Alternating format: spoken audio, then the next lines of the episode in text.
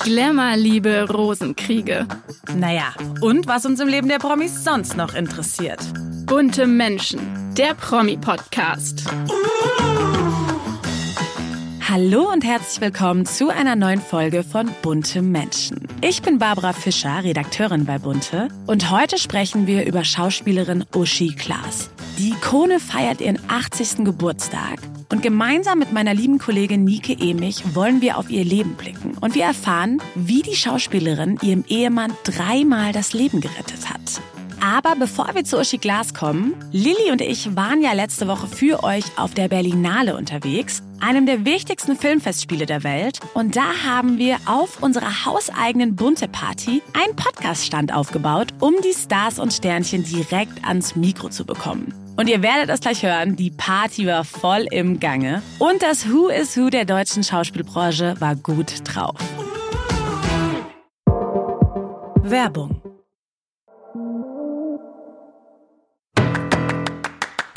Bunte Spotlight. Ja, heute Abend ist es wieder soweit. Wir stehen am roten Teppich und zwar von der Red Night von Campari und Bunte anlässlich der Berlinale und ich habe richtig Lust. Babsi, wie sieht's bei dir aus? Ja, ich bin natürlich wie immer voller Vorfreude, bin aufgeregt und äh, sehe ja jetzt schon, dass hier die ersten Gäste eintrudeln. Wir haben hier nämlich heute unsere, ja, ich würde mal sagen, unser eigenes kleines Podcast-Studio aufgebaut. Es ist ein bisschen anders als beim Bambi, wo wir so mitten unter der Presse beim Red Carpet standen. Das einzig Blöde heute, es regnet in Strömen draußen. Deswegen, ich hoffe, dass der ein oder andere Promi einen Regenschirm eingepackt hat. Ja, man muss ja auch sagen, nicht nur der Regen macht uns heute Abend ein bisschen zu schaffen, auch die Hintergrundmusik ist sehr laut. Das macht natürlich eine gute Stimmung, die Leute kommen gut gelaunt hier rein, aber wir haben ein bisschen Probleme, uns zu verstehen, aber ich glaube, wir kriegen das trotzdem hin. Und da kommt Bergdoktor-Star Ronja Forcher. Alle Fans oder alle Zuschauer, muss man ja sagen, lieben diese Serie.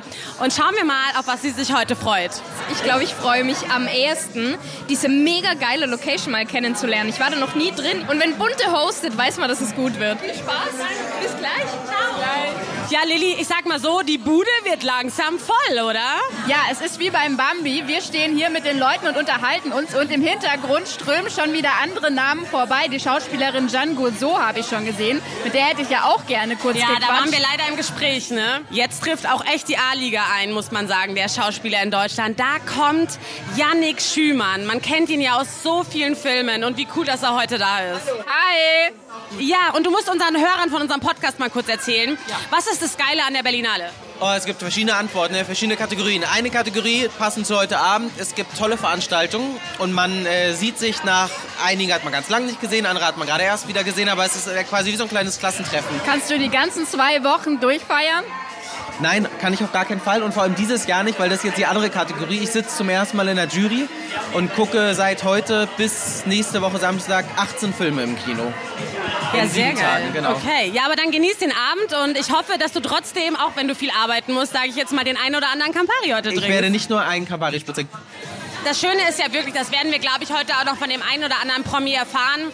Hier ist man ja auch wirklich da, um zu connecten. Ne? Also der ein oder andere ergattert vielleicht dadurch eine neue Rolle, der lernt den Filmproduzenten kennen. You never know. Aber was ich auch schön finde zu hören, ist, für manche ist es auch ein Familientreffen. Manche sagen, sie treffen hier alte Kollegen wieder, mit denen sie irgendwie vor zehn Jahren was gedreht haben und dann trifft man sich bei so einer Gelegenheit wieder und es ist einfach wieder schön, sich abzudaten, zu hören, was aus den anderen geworden ist. Da kommt Natascha Ochsenknecht und ganz ehrlich, anders hätte ich es nicht erwartet. Natascha Ochsenknecht ist wie immer ein Highlight. Sie trägt einen silberglitzernden Paillettenmantel, Jeans-Sneakers. Sie ist für mich eine der coolsten Frauen, die wir eigentlich echt so in unserem Medienbusiness haben. Natascha Ochsenknecht, what a cool look. very much, Leute. Und erzähl, wann geht's für dich wieder auf den Bauernhof zu deiner Tochter? Äh, erst im März, weil ich jetzt auf Promotour bin. Ich habe ja meine Beauty-Produkte auf den Markt gebracht. Da bin ich jetzt auf Promotour und natürlich noch für unsere dritte Staffel auch noch. Ja. Sehr cool. Also bei euch ist immer viel los, muss man Ja, einfach kann man so sagen. sagen, ja. Aber sehr, sehr cool. Ja. Viel, viel Spaß heute. Danke euch auch. Ja, ich hoffe, wir sehen uns auf der Tanzfläche. Ja, also es ist wirklich sehr, sehr laut hier, muss man leider sagen, weil natürlich hier schon die Party abgeht und deswegen ist sehr, sehr laute Musik. Ne? Das sorgt natürlich für Stimmung. Manche kommen schon tanzend rein, wie wir eben gesehen haben, Franz Dinder. Aber es macht es natürlich nicht ganz leicht leicht, die spritzigen Antwort unserer Stars zu Du, verstehen. und was soll ich sagen? Mein Campari-Glas ist schon leer. Also. Auch nicht mehr so spritzig, unsere Babs. Kostja Ullmann ist auch da. Und bist du jemand, der wirklich bis morgens auf der Tanzfläche abgeht? Ich werde 40 dieses Jahr. Du siehst natürlich aus wie 20. Danke. Die 20, ja, sehr gerne. Also ich, ich bin mittlerweile so, dass ich jetzt geguckt habe, okay, wie viele Tage bin ich da? Ich bin bis Mittwoch da. Das heißt, die ersten zwei Tage mache ich, glaube ich, ein bisschen ruhiger und dann werde ich mich so reinarbeiten in das Ganze und mal gucken, ob ich dann noch Energie habe, um die dann loszuwerden. Aber ich merke schon jetzt, wo Musik gespielt wird, ich habe schon Lust. Also ich hätte schon Lust zu tanzen und so. Und jetzt ist mir auch alles egal mittlerweile. Mit so 40 ist man ja auch nicht mehr, dass man was beweisen Man hat nichts mehr zu so. verlieren. Nee, überhaupt nicht. Deswegen mal gucken. Also äh, vielleicht gibt es morgen eine schöne Story für euch. Sehr gut, viel Spaß heute Abend. Ja, ciao. Ja, langsam kristallisiert sich auch heraus. Für viele fühlt sich das einfach auch an wie ein Familientreffen oder wie, wie ein Treffen mit alten Freunden. Absolut, weil hier kommt ja wirklich jeder so zusammen und man kennt sich, man sieht sich manchmal vielleicht nur zwei, dreimal im Jahr für, keine Ahnung, einen Film, eine Premiere etc. Und jetzt, ja, sind alle Ich da. finde, das merkt man auch an der Art, wie die Leute den Raum betreten, weil es ist nicht so kein unsicheres Umgucken, sondern jeder guckt, ah, wen könnte ich kennen? Ah, da gehe ich jetzt mal zielstrebig hin und dann wird sich umarmt und in den Armen gelegen und es schafft wirklich eine ganz besondere Atmosphäre. Kommt Jan Sosniok. Jetzt Wie cool. steht Jan Sosniok vor mir. Ich war damals verliebt in ihn als Sven in Warum Lolle denn nur damals? und heute auch noch. Heute, ja, das wollte ich hören. Aber ich habe mich in sie verliebt als Sven, das wollte ich sagen. Okay, genau. ja, okay, das ist ja schon 20 Jahre her. Setzen Sie sich eine Deadline immer, zu der Sie den Absprung schaffen müssen oder lassen Sie den Abend auf sich Also ich sage ja mal, mein Leben ist ja eigentlich eher, ich sag mal, programmiert von zwei Schulkinder zu haben, früh aufzustehen. Also das ist jetzt schon eine Ausnahmesituation. Ich kann nicht garantieren, ob ich nicht um eins auch irgendwie schlafend auf irgendeinem Höckerchen sitze und meine Frau alleine auf der Tanzfläche steht. Kann natürlich passieren. Also ich bin mir sicher, dass wir beide Sie auf der Tanzfläche catchen werden heute. Wirklich? Und dann, wir Ist das heute euer persönliches Ziel? Es ist unser persönliches Ziel und wir werden Sie nicht mehr loslassen. Okay, ich bin gespannt. So, jetzt hat Verona Poth den Raum betreten. Sie sieht fantastisch aus. Also man muss wirklich sagen, Verona Poth ist wirklich ja, so ein Sonnenschein hier drin mit ihrem knallorangenen Neonkleid, wie sie hereinläuft. Und sie ist einfach immer eine Erscheinung. Sie hat Bock, sie ist gut drauf, sie lächelt. Es ist einfach amazing. Und da steht Wolke Hegenbart vor uns. Auch wirklich sagen, eine TV-Ikone, muss man sagen, aus meinem Leben und ich. Wir haben es alle damals angeguckt und sie trägt einen sehr, sehr coolen Hosenanzug. Du warst ja auch schon sehr oft auf der Berlinale. Ist es wirklich so, dass man da auch wirklich berufliche Kontakte knüpft, die einen dann wirklich Ja. was bringen? Ja, ich habe ein, eine Arbeit mindestens, die ich dann fünf Jahre gemacht habe Ach, krass. auf der Berlinale. Ja, tatsächlich. Okay, also es lohnt sich dann schon für Schauspieler. Ja, nicht jedes Mal sagt einer, hier Wolke, das ist eine Arbeit für dich. Aber hier teilzunehmen und da zu sein, ist Teil meiner Arbeit. Ich äh, begreife das auch nicht als privates Halligalli meiner Person, äh, sondern als Arbeit. Ich bin hier, um zu arbeiten. Ja, ich glaube, langsam haben wir den Peak hier erreicht von den Leuten, die reinströmen. Langsam tummelt sich alles so auf der Tanzfläche, der rote Teppich leert sich. Und ich muss sagen, langsam juckt es mich auch schon in den Beinen, dass ich auch die Tanzfläche stürmen möchte.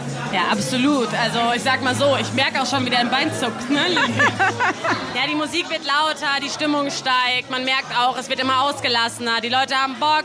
Gerade ist ja Franz Dinder an uns vorbeigekommen. Und Franz Dinder meinte schon, was macht ihr hier noch? Drinnen geht's total ab. Wir müssen auf die Tanzfläche. Schluss da, mit Quatschen. Ja, da sind einfach Los alle. mit der Party. Und hier ist auch ein neuer Magnet eingetroffen. Annemarie Carpendale und Wayne Carpendale. Und irgendwie habe ich gerade das Gefühl, die Menge tummelt sich so ein bisschen um das Paar herum. Die beiden sind ja auch wirklich sehr gern gesehene Partygäste, muss man sagen. Ne? Und die beiden sind irgendwie auch so ein perfektes Paar, hat man immer das Gefühl, oder? Irgendwie, die sehen immer gut aus, die sind immer nett, die lieben sich, die sind glücklich. Und man sieht auch, wenn die abends zu zweit unterwegs sind, die unterhalten sich auch untereinander. Also die haben sich irre viel zu sagen. Die nutzen es auch, glaube ich, immer so ein bisschen als Date Night. Und das ist auch wirklich schön zu beobachten. Ja, guten Abend, die Carpendales. Genau. Und was ist so, was mögt ihr an der Berlinale am meisten? Also seid ihr so Heute Abend, dass wir uns sehen. Äh, Endlich mal wieder. Und, und en- endlich mal wieder. Ich, ich bin seit Mittwoch hier. Äh, Anne ist heute dazugekommen. Und wir haben damals vor 17 Jahren unseren aller, allerersten Auftritt überhaupt Genau, als Paar auf der Berlinale, gehabt. Unser Manager hat Schnappatmung bekommen. Wir haben es nämlich einfach gemacht, ohne Ja. das abzusprechen. Wir sind Genau. einfach, wir waren irgendwie so, Ja, was du willst auf die Veranstaltung, ich will auf die auch. Ja gut, dann gehen wir jetzt halt mal zusammen. Wir sehen uns auf der Tanzfläche. Ja, auf viel jeden Spaß. Fall. Bis gleich. Und jetzt zum Ende des Abends sprechen wir nochmal mit unserem Partner, nämlich mit Campari, und zwar dem Chef von Campari, Andrea Neri. Er spricht eigentlich nur Englisch und Italienisch, aber ich glaube, diese Frage versteht er sogar auf Deutsch. Herr Neri, was ist denn Ihr Lieblings-Campari-Drink? My favorite Campari drink is uh, Campari Americano, which is a mix of uh, Campari, Cinzano sweet red vermouth, and a dash of soda. Have a great evening. Thank you so much. Ja, Lilly, ich kann es kaum glauben, aber unsere Arbeit ist jetzt eigentlich getan, würde ich sagen. Wir räumen jetzt langsam zusammen unsere Podcast-Sachen und was machen wir dann? Wir stürmen die Tanzfläche. Und ich hoffe, es hat euch gefallen, wie wir euch hier ein paar Einblicke von der Party geliefert haben. Und auch wenn sie jetzt für euch vorbei ist, für uns ist sie es noch lange nicht. Auf keinen Fall. Jetzt geht der Abend erst richtig los.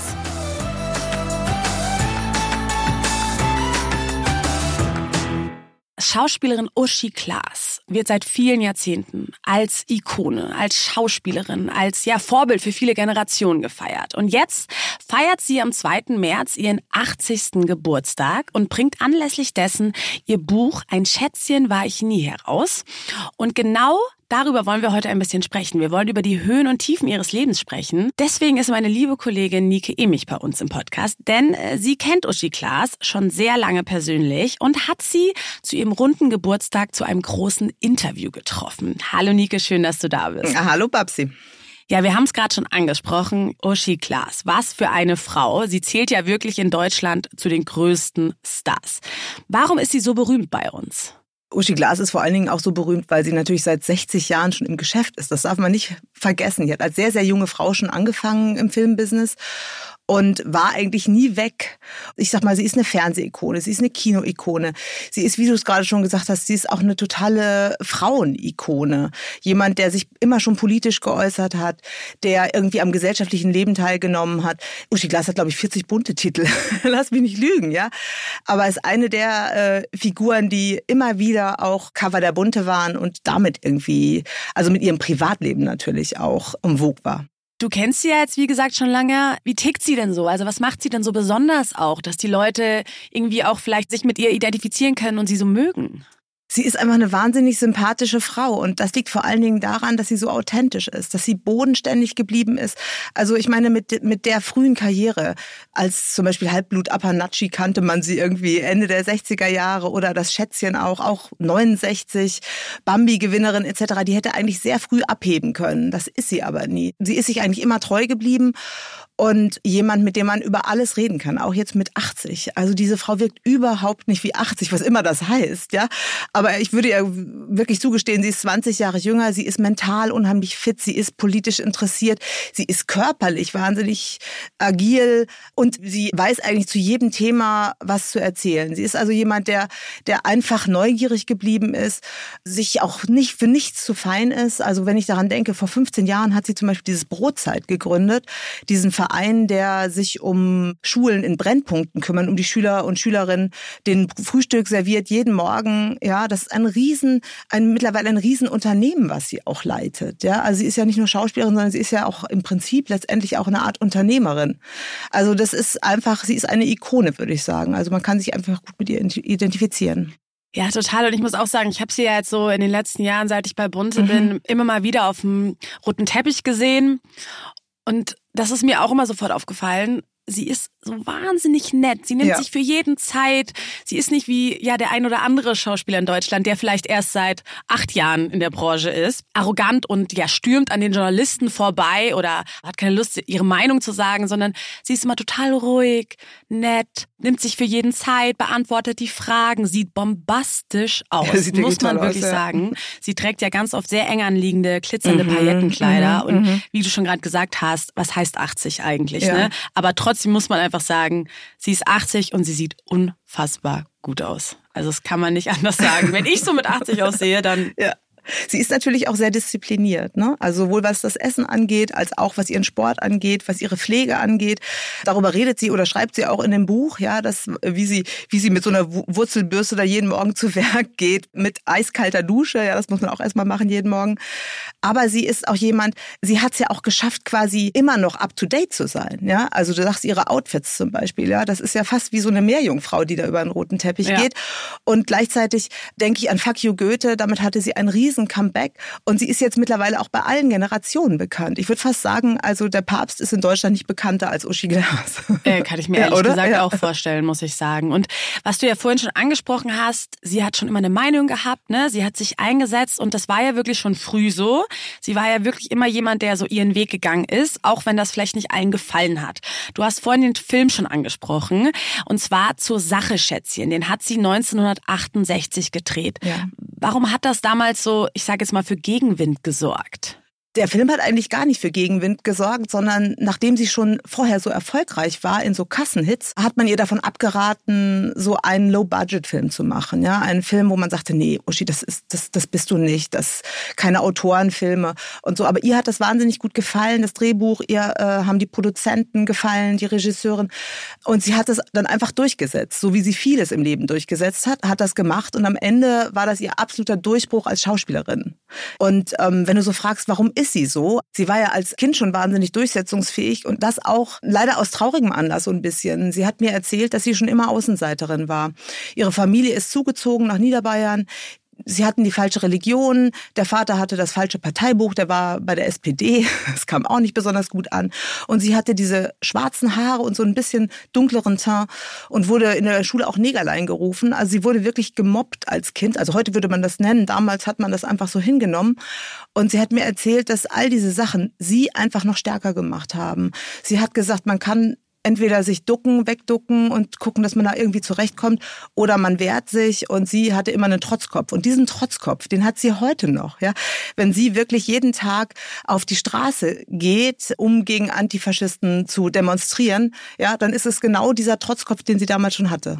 Das hast du, glaube ich, mir gestern auch erzählt, mhm. ne? dass sie sich auch gegen die DDR in Anführungsstrichen gestellt hat, ja. also nicht dagegen gestellt hat, aber auch gesagt hat, hey, nein, ich finde das nicht gut, ne? Klar, dieser Film zur Sache, Schätzchen, der lief genau zu der Zeit, wo auch die Hippie-Bewegung war. Da war sie, war auch Uschi Glas eben jung und hätte einfach mitmachen können und hat gesagt, ja, aber ich bin, ich bin einfach wertkonservativ schon damals irgendwo und ließ sich dann auch nicht von einem Kommunismus oder von einem sehr linken Rand vereinnahmen.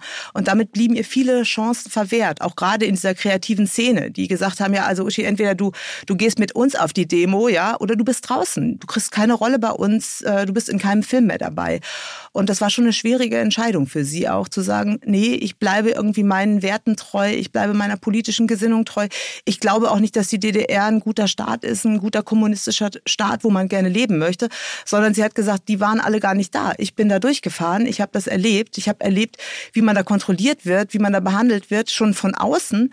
Das ist eine Diktatur, ja. Und das kam bei den, bei vielen jungen Leuten einfach damals nicht gut an und sie wurde ausgebuht, wenn sie in irgendwelchen Kneipen war als junge Frau und das war, glaube ich, eine sehr, sehr schwierige Zeit für sie. Ja, Wahnsinn, dass sie dann trotzdem immer noch so stark war und das durchgezogen ja. hat und sich davon nicht unterkriegen lassen hat. Also ich stelle es mir unglaublich schwierig vor, gerade wenn ich ausgebuht werde. wenn du ausgebuht wirst in deiner... Dann will man ja lieber mitschwimmen, ja, anstatt natürlich. gegen den Strom. Genau, da hieß sie auch die schwarze Ziege oder die schwarze Uschi. Das war auch wieder eine, das war wirklich eine schreckliche Zeit für sie. Und dann ist sie eben in diesen anderen Filmbereich, ich sag mal, in die vielleicht ein bisschen seichte Richtung gegangen. Sie hat ja vorher schon Edgar Wallace und diese Sachen gemacht, hat die Pauker-Filme gemacht, hat viel TV gemacht, hat aber auch mit Emma Wepper gedreht, unsere schönsten Jahre, solche Dauerbrenner, ja, so ganz tolle Geschichten und ist damit irgendwie kreativ weitergegangen. Aber es ist ihr schon was verloren gegangen dadurch, glaube ich. Ja, so oder so. Ich meine, das hast du ja jetzt auch schon angesprochen und ich habe es ja vorhin schon angeteasert, durch ihr Engagement, durch ihren Einsatz und natürlich auch durch so Produktionen wie Fuck You Goethe natürlich ja. auch, ist sie einfach ein Vorbild für viele Generationen geworden und glaube ich auch eigentlich viele mögen ja dieses Wort heutzutage nicht mehr starke Frau. Das ist ja so ein bisschen zwiegespalten, aber sie steht für eine starke Frau, muss man in gewisser Weise einfach sagen. Also weil sie einfach allen gezeigt hat, hey, man kann es schaffen, auch wenn man genau. zu sich steht und genau. seinen Weg sozusagen Du musst halt die geht. Generation auch sehen, ja. ja. Das, da war sie auch alleine auf weiter Flur teilweise. Klar, ich weiß, wie es um starke Frauen steht heutzutage und man möchte selber auch nicht so genannt werden, ja. Es ist ja selbstverständlich, dass wir starke Frauen Absolut, sind, ja. ne? Oder dass man, dass, dass man eine starke Frau sein kann. Oder dass es keinen Unterschied mehr geben sollte zu starken Männern, sage ich mal. Und die nennt man ja auch nicht starke Männer. Das ist mir vollkommen klar. Aber dennoch möchte sie auch gerade mit dem Buch jetzt ein Zeichen setzen für eben ihr Engagement und für starke Frauen, die sie auch selber begleitet haben. Es gab zum Beispiel eine Nachbarin, die Frau Berlep, das war eigentlich die erste Geschäftsfrau, die sie kennengelernt hat, ja, die einen eigenen Schuhladen hatte. Und da hat Uschi gearbeitet und ist immer hin und hat sich erklären lassen, wie das funktioniert und hat die bewundert. Eine andere starke Frau in ihrem Leben war etwa ihre, ihr Kindermädchen, Marianne, die, ich weiß gar nicht, wie lange die bei denen gelebt hat. Also sie gehörte eigentlich zur Familie, war Familienmitglied. Und nach Uschis schwerer Scheidung, über die wir ja sicherlich auch noch reden werden, hat Uschi gedacht, dass sie jetzt eine WG mit Marianne aufmacht. Lustig. ja. Also es waren in ihrem Leben immer Frauen, die sie sozusagen geprägt sie haben geprägt und zu denen sie Genau. aufgeschaut hat, Ja. sozusagen, Mhm. weil auch diese Frauen ihren Weg gegangen Dazu sind. gehört übrigens auch Anne Burda, Ah, okay, spannend. die sie gefördert hat. Ihr Privatleben war natürlich auch immer Thema, gerade wenn man so bekannt ist und in der Öffentlichkeit steht wie Uschi Klaas. Wir haben es ja gerade schon gesagt, sie war, glaube ich, auf ungefähr 40 bunte Ja, Titel. unfassbar, Wir ja. haben es ja gesehen, das war ja unfassbar. Und ja, natürlich, wie sollte es auch anders sein, mögen wir ja alle, wenn wir was über das Liebesleben der Leute erfahren.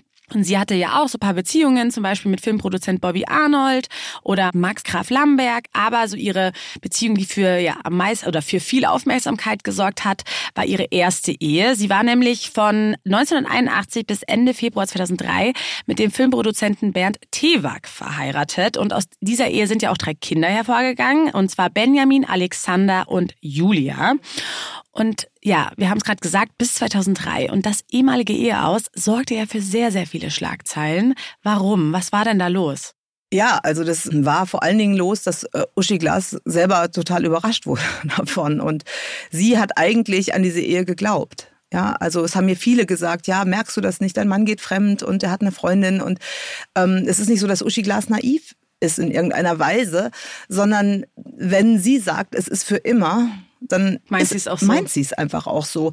Deswegen kam das für sie wirklich überraschend, vor allen Dingen dieser Fakt, dass er sie verlassen möchte. Ja, also dass, dass man das nicht wieder kitten konnte oder dass man da nicht irgendwie wieder zueinander gefunden hat. Und ich glaube, das war sehr, sehr schwierig für sie, vor allen Dingen auch in der Öffentlichkeit, das dann zu leben. Dass das alles natürlich, auch da gab es einige bunte Cover zu dem Thema.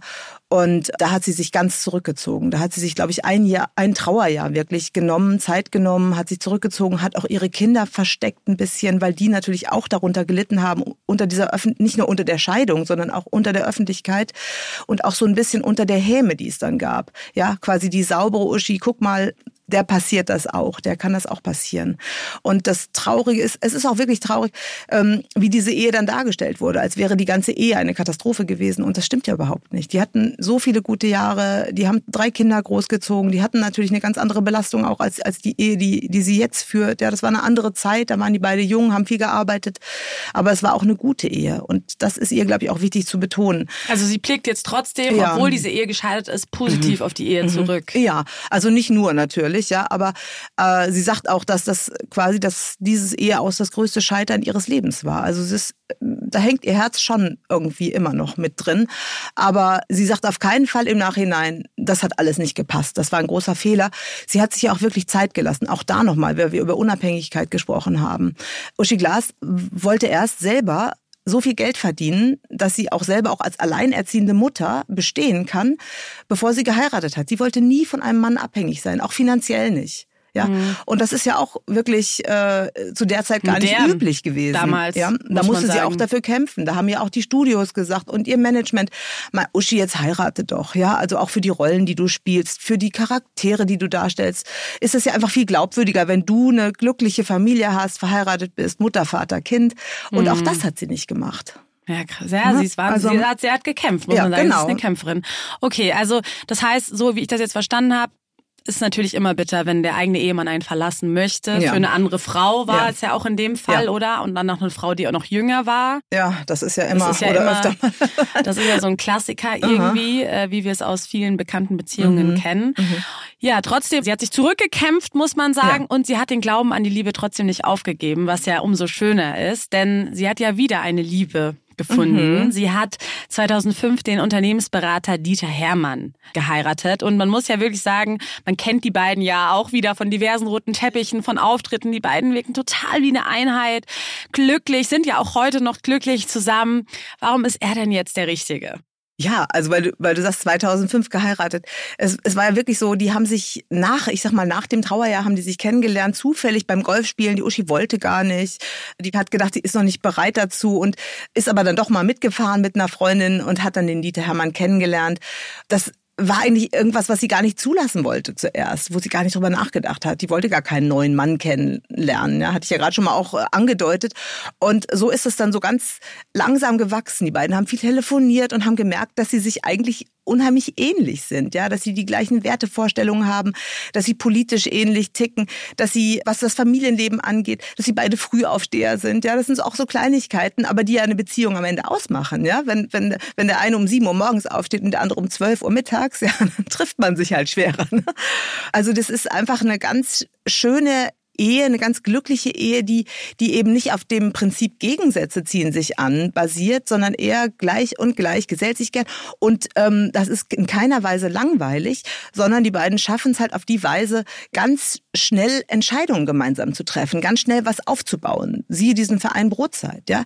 Da war man sich sofort einig und hat überlegt, was können wir machen? Da gibt es nicht erst diese Basisdiskussionen, äh, findest du das gut, finde ich das gut, sondern das ist gegeben. Und das äh, finde ich wahnsinnig befruchtend. Finde ich toll, die Vorstellung. Also die beiden unterstützen sich einfach, Mhm. sind einer Meinung und Ja. stellen nicht alles in Frage sozusagen des anderen. Nein, du musst nicht erst alle möglichen Sachen klären, Und bevor du analysieren ja, analysieren und, diskutieren. Das heißt nicht, dass die immer derselben Meinung sind, ja, aber natürlich respektieren die ihre Meinung und können dann eben ganz schnell irgendwelche Sachen erledigen oder Entscheidungen treffen und weiterkommen im Leben und und das wollen die beiden auch, ja. Also Uschi Glas ist ja mit 80 auch kein bisschen müde. Nee, auf Nee. keinen Fall. Das muss man wirklich sagen. Und die beiden, ja, sind ja jetzt auch schon sehr, Mhm. sehr lange zusammen, sehr, sehr 20 lange Jahre. verheiratet. 20 Mhm. Jahre, das muss man Mhm. erst mal schaffen. Ja. Und da war ja auch einiges los, muss ich sagen, in dieser Ehe. Zum einen haben die ja irgendwie schon so den ein oder anderen Schicksalsschlag zusammen erlebt. Sie hat ihm ja das Leben gerettet, sogar zweimal. Was Mhm. genau ist da Mhm. passiert?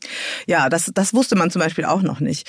Das erste Mal, ähm, da haben die beiden noch in Nymphenburg in der Stadt gewohnt und da ist er von einer Wespe gestochen worden. Die beiden saßen eigentlich im Garten oder sie saß im Garten, er ist durch den Garten gelaufen und meinte so, ach, mir geht's nicht gut. Und Uschi Glas hat an seinem Ton erkannt, dass, dass irgendwas wirklich nicht stimmt und hat mitbekommen, okay, ein Wespenstich und er war allergisch, hatte einen allergischen Schock und ist zusammengebrochen.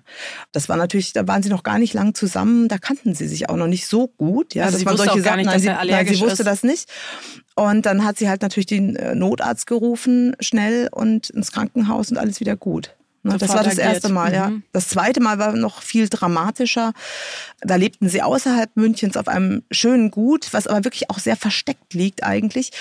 Und wie gesagt, die beiden haben so ihre Rituale. Das sind beide Frühaufsteher, wurden früh geweckt. Uschi Glas geht normalerweise dann in die Küche, macht äh, für sich einen Kaffee, äh, für Dieter einen Tee und dann kommt sie wieder. Und an dem Tag ist sie aus irgendwelchen Gründen nicht gleich runtergegangen, sondern im Türrahmen stehen geblieben und hat sich nochmal umgedreht und Dieter angesprochen und es äh, entspann sich so ein kleines Gespräch und er sackte auf einmal weg. Schrecklich. Ja, total schrecklich. Mitten im Gespräch. Und äh, ja, da ist im Gehirn ein Aneurysma geplatzt. Also er hatte eine Hirnblutung. Ist ja lebensgefährlich. Das ist lebensgefährlich. Es geht um, um Leben und Tod, aber es geht auch darum, was zurückbleibt am Ende. Mhm. Ja, da kann so Du viel weißt nie, passieren. ja. ne? Du Mhm. weißt nie, was was Was äh, danach ist, wie was die danach Person ist, ja.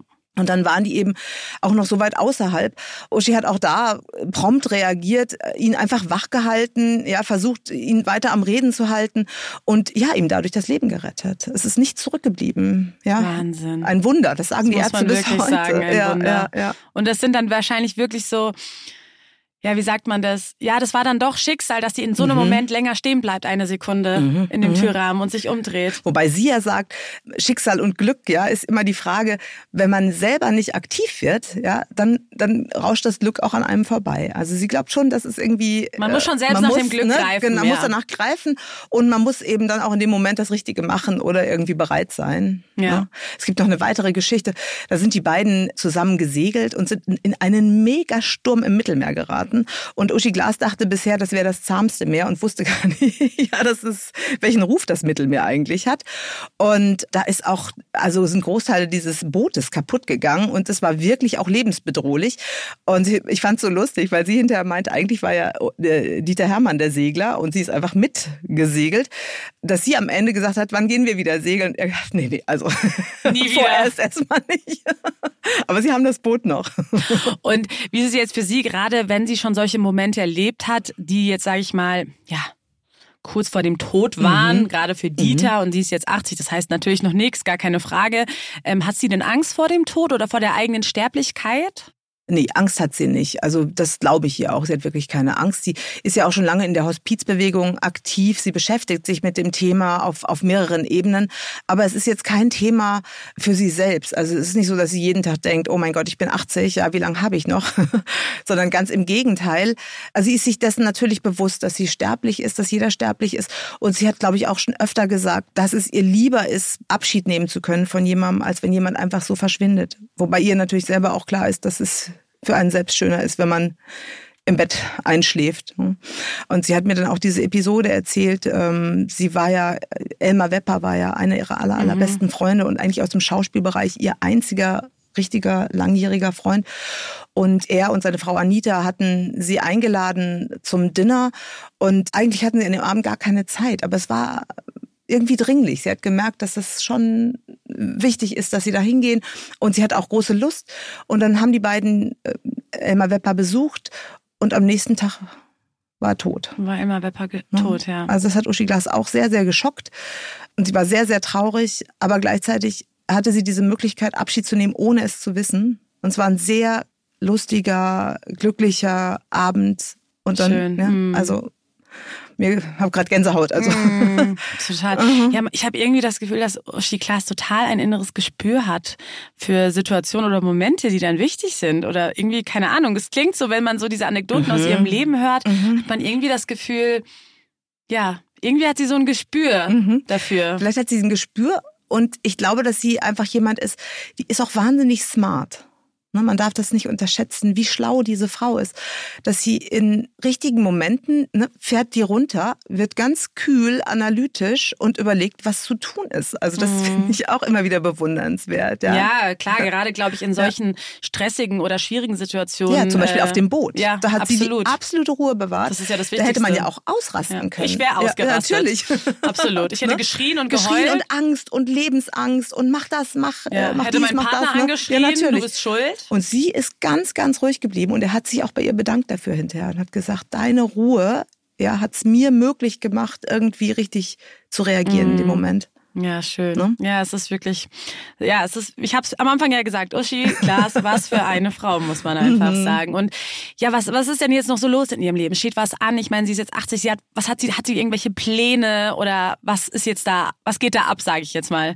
Also sie ist jetzt niemand, der so zehn Jahrespläne macht, ja. Aber ich weiß, dass sie, dass sie zum Beispiel oft als Rednerin eingeladen ist, ja. Also ich habe sie neulich bei den Frauen 100 zum Beispiel bei diesem Frauennetzwerk getroffen, wo sie wirklich auch als feministische Ikone gefeiert wird und und erzählt von ihrem Leben. Ähm, ich weiß, dass sie wieder dreht. Das durfte sie mir aber noch nicht verraten, wo und was. Ja, also nach wie vor ist sie sehr gefragt überall und sie ist natürlich viel mit ihrer Familie unterwegs. Sie ist mit äh, ihrem Mann unterwegs, mit Dieter, aber auch neulich war sie zum Beispiel in Singapur. Eine von Dieters Töchtern arbeitet da und hat gerade ein Baby bekommen. Und da waren die zusammen in Singapur und haben die besucht und sind dann noch ein bisschen gereist. Also das spielt auch eine große Rolle. Die Ja. beiden reisen gerne zusammen und ja, möchten die Welt erfahren. Ja, das glaube ich Mhm, auch. Und ich ja. glaube, die werden wahrscheinlich auch noch einiges sehen Ja, zusammen. das glaube ich auch. Ja. Und ich glaube, sie ist ja auch schon Oma, oder? Weil ich glaube, ihre Tochter Julia hat ja auch schon Ja, Kinder. genau, genau. Ja. Hat auch schon zwei Kinder. Ja, okay, da ist also auf jeden Fall einiges los und es wird nie langweilig bei Uschi Klaas. Ja, ich bin gespannt, wenn du wieder zu uns kommst und Mhm. vielleicht können wir dann wieder von einem neuen Lebensabschnitt in Uschi Klaas Leben Ja, sprechen, ja. sozusagen, vielleicht ihr 90. Geburtstag, man Ihr weiß 90. es. Nicht. Ja, vielleicht treffen wir uns auch vorher schon. Ja, und ja, wir hoffen natürlich, ähm, ja, dass es den beiden noch lange gut geht. Mhm. Und ich freue mich, dass du da warst und dass wir so ein bisschen was über Uschi Glas erfahren konnten, wie sie tickt, wer sie ist. Ich finde, sie ist wirklich eine unglaublich spannende Frau. Ja, also ich gratuliere auf jeden Fall jetzt schon mal im Vorhinein. Das darf man ja eigentlich nicht, aber wir hatten ja auch ein ganz tolles Fotoshooting mit ihr und ähm, genau, ich wünsche ihr auf jeden Fall eine tolle, tolle Feier. Das wünschen wir ihr beide. Werbung.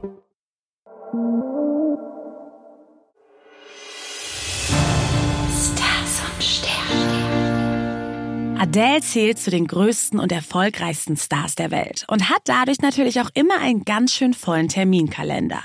Bis Mitte Juni 2024 hat die Sängerin ja noch ihre Las Vegas Residenz, bei der sie Abend für Abend tausende Menschen begeistert. Und danach geht es direkt im August weiter nach München für zehn Konzerte. Ein ganz schön straffes Programm für die 35-Jährige. Anlässlich dessen wollen wir doch mal schauen, ob die Sterne ihr in den nächsten Monaten ordentlich Energie schenken.